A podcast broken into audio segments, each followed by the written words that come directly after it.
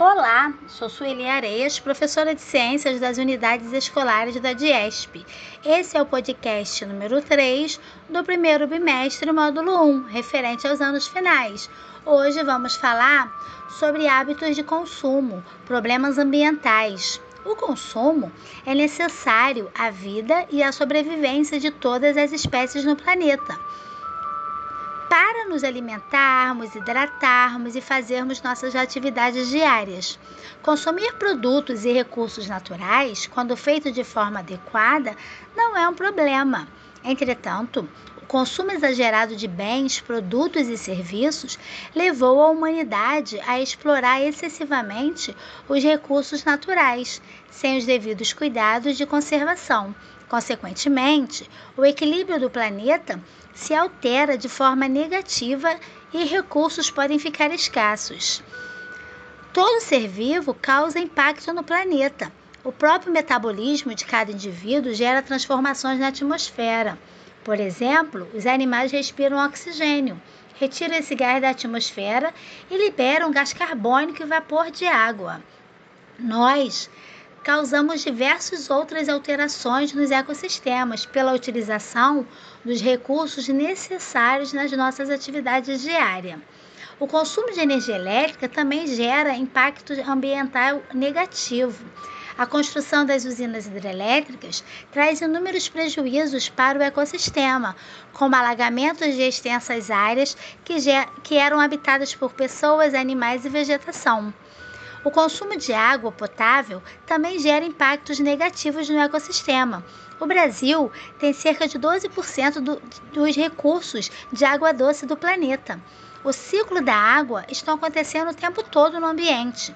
A água que consumimos não volta da mesma maneira para o meio ambiente, pois usamos diversos produtos químicos que alteram a sua composição, afetando muita comunidade de seres vivos, além do esgoto não tratado e da falta de saneamento básico. A produção de lixo está associada aos padrões culturais e hábitos de consumo das sociedades. No mesmo ritmo do desenvolvimento econômico das sociedades estão os impactos ambientais negativos, causados pelos hábitos de consumo, principalmente em relação de geração de resíduos. Devemos nos conscientizarmos do nosso papel como cidadãos e mudar nossos hábitos de consumo, pensando na verdadeira necessidade de consumirmos tantos produtos e no descarte adequado dos resíduos que geramos. Lançamos na atmosfera gases quando utilizamos os meios de, de, locomoção movidos a combustíveis fósseis, quando nos alimentamos, quando usamos energia elétrica, entre outras atividades que envolvam o consumo. O principal efeito do lançamento desses gases na atmosfera é o agravamento do efeito estufa.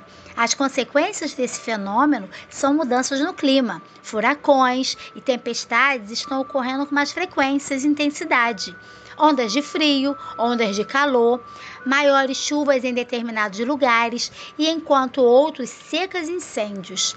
Os resíduos que sobram da nossa alimentação também produzem gases causadores do efeito estufa. O lixo orgânico gera gás metano quando sofre decomposição. Esse gás contribui para o aquecimento global. Quanto menos desperdiçarmos alimentos, menos será a emissão de gás metano. E como podemos diminuir os impactos que causamos no ecossistema? Algumas cidades brasileiras proibiram a, distru a, distribuição de sacolas práticas e canudos. Há transportes elétricos e diversas opções de locomoção, como bicicleta para percursos mais curtos. E ainda ajuda na sua saúde física. Devemos saber a procedência dos alimentos que compramos e fazer pequenas mudanças de atitude, pois podem ter grandes resultados. E aí a gente entra em sustentabilidade. Né? O que, que seria sustentabilidade? Um caminho possível para fazer né, uma recuperação do ecossistema.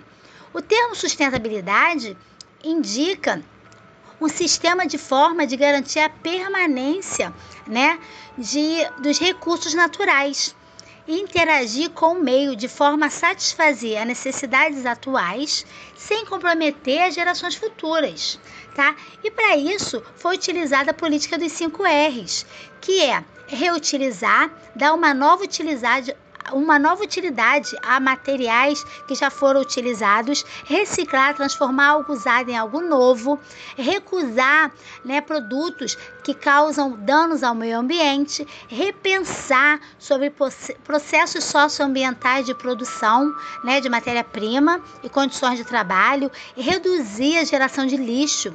A geração de lixo, desperdiçar menos e consumir só o necessário. Esse, essa é a nossa aula sobre problemas ambientais e como resolvê-los. Até a próxima aula!